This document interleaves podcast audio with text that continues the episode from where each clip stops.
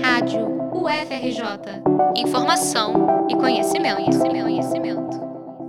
Encruza o Museu Encruza foi o tema da visita guiada pelo professor e autor Luiz Sufino no Museu do Folclore Edson Carneiro.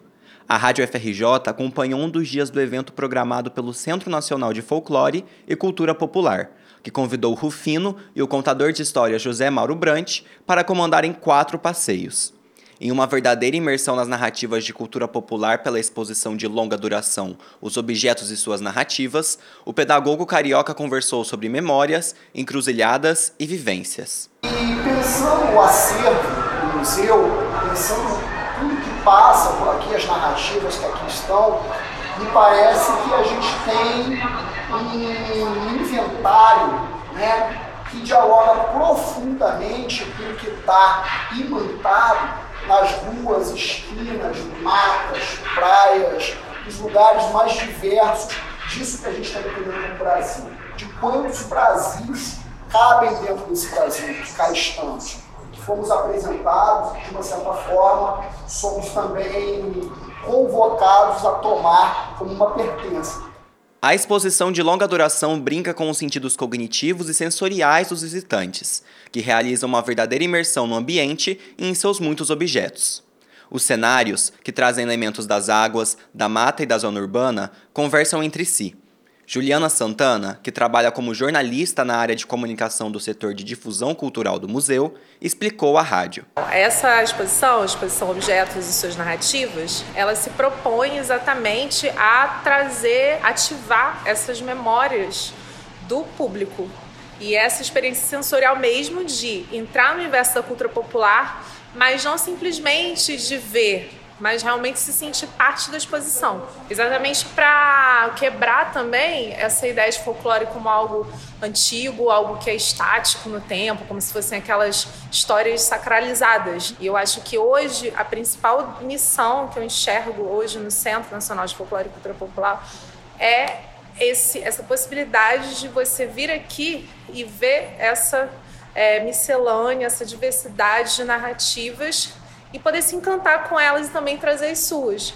Claro que isso não é dentro de uma perspectiva romantizada, porque os conflitos estão aí, mas a ideia é trazer essa diversidade, que as pessoas possam estar em contato com ela e se confrontar mesmo, confrontar as suas próprias visões. Autor de livros como Pedagogia das Encruzilhadas, Flecha no Tempo e Vence Demanda, Educação e Descolonização, Luiz Sufino acredita que existe uma emergência pedagógica no Brasil, pois a mentalidade colonial, instaurada no povo, gera até hoje limitações quanto à aceitação por novos métodos de saber e entender a sociedade. Ele vê, na interação com a cultura popular e com o folclore, uma poética política da brincadeira. Para o pesquisador, é importante libertar os sacis dos murais das escolas, numa tentativa de enxergar para além daquilo que o sistema colonizador, obcecado por um desejo de ser único, impôs como conhecimento extraordinário e primordial, aprisionando, como Rufino diz, diabos dentro das garrafas. A rádio conversou com ele para entender melhor. A construção da ideia do saci como um ser também catiço, né, vamos dizer assim, é, extremamente funcional para um modelo que se quer extremamente regulador, opressor, faz uso da violência como uma lógica da sua própria existência, né? E é amplamente contrário à diversidade e à liberdade. Então, a gente acaba que consome, né, e ainda tem um pouco da ideia do imaginário do Saci como um ser que é extremamente marcado por essa lógica racializante, por essa lógica de subalternização de outras culturas, de outras práticas de saber, né, que é contrário a política da mata, da floresta, e é muito afinco ao desenvolvimento civilizatório. Então a gente ainda herda isso, e isso se reproduz, inclusive dentro da escola. Né? O Museu do Folclore é um espaço que tem um repertório de saber que nos proporciona, possibilita questionar isso. Em seus livros, Luiz Sulfino mescla termos da cultura popular e das religiões de matrizes africanas, numa tentativa de propor outras formas de pensar e agir. Em Pedagogia das Encruzilhadas, seu maior sucesso literário, ele enxerga essas ações de confronto à hegemonia com esperteza e sagacidade. Então, eu penso que esse universo da, dos repertórios, das práticas, da, das inscrições, a memória popular, né? E aí entendendo esse popular não meramente só como uma oposição ao que a gente entende como erudito, mas como uma espécie de contingenciamento mesmo, agência dos comuns, daquilo que acontece na trívia, na miudeza da vida cotidiana, né? na verdade, resguarda os saberes, as relações, é, os valores, os modos de fazer, né? aquilo que a gente pode entender como os ritos, as ritualizações da vida é no cotidiano como um todo. Penso que, na verdade, o que nós temos são repertórios políticos, poéticos, inventivos, que são praticados no cotidiano, na vida comum, né? E que, de uma certa forma, dizem muito sobre as formas de ser, de pertencimento de várias comunidades. Então, longe de pensar também esse lugar como um lugar de, de, de uma espécie de diluição da diferença, de diluição do conflito.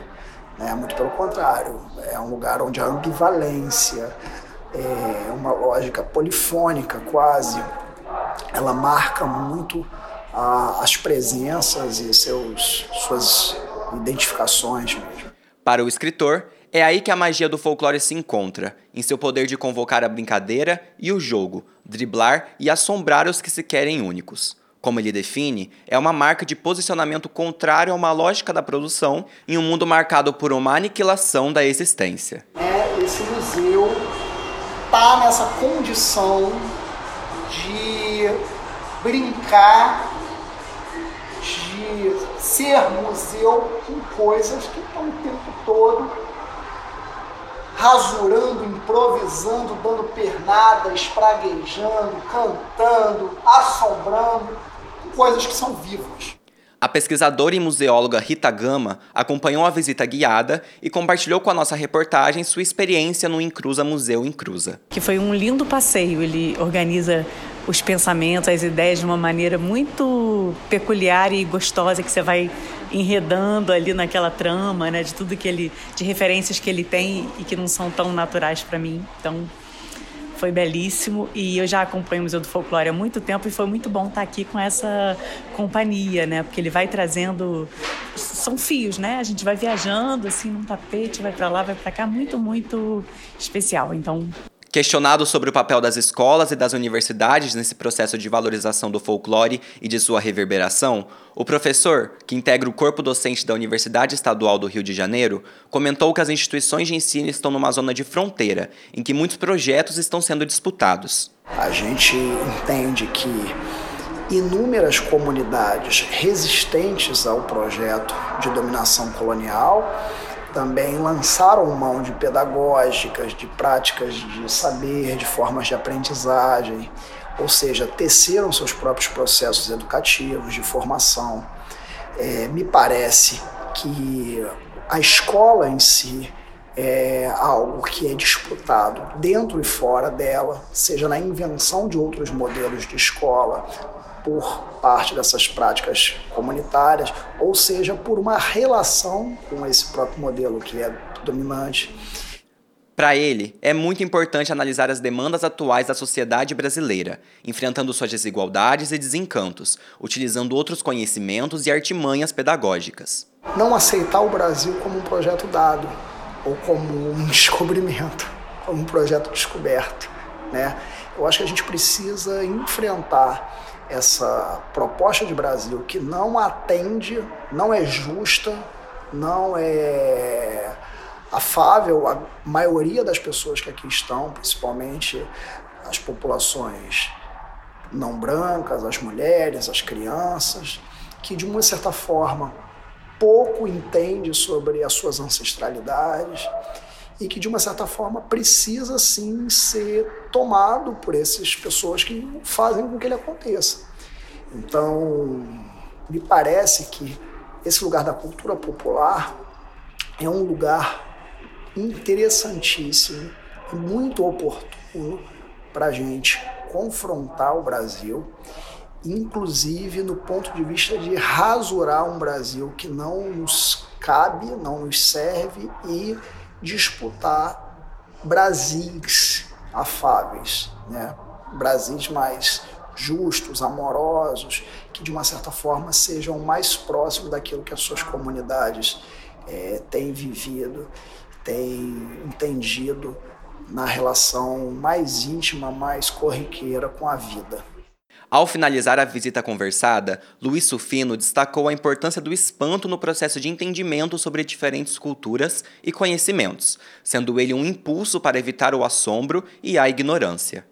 Quando a gente pensou esse encontro de hoje, é, me chamou muita atenção, eu queria passar, brincar com vocês aqui sobre um lugar que possa nos produzir espanto eu acho que a gente precisa ter uma intimidade com o espanto, Luciano. Sim. Porque o nosso problema não é o espanto, a gente precisa se espantar. A gente precisa ter uma dimensão do espanto como uma, uma, uma, um estado de confiança nosso, de busca, de cuidado, de um quase que um quintal, para que a gente faça que ele seja tão bem cuidado que o assombro não chegue. O Museu do Folclore Edson Carneiro é o maior acervo de cultura popular do país, com mais de 17 mil objetos vindos de várias regiões e que contam diferentes histórias cruzadas na tentativa de buscar novos Brasis.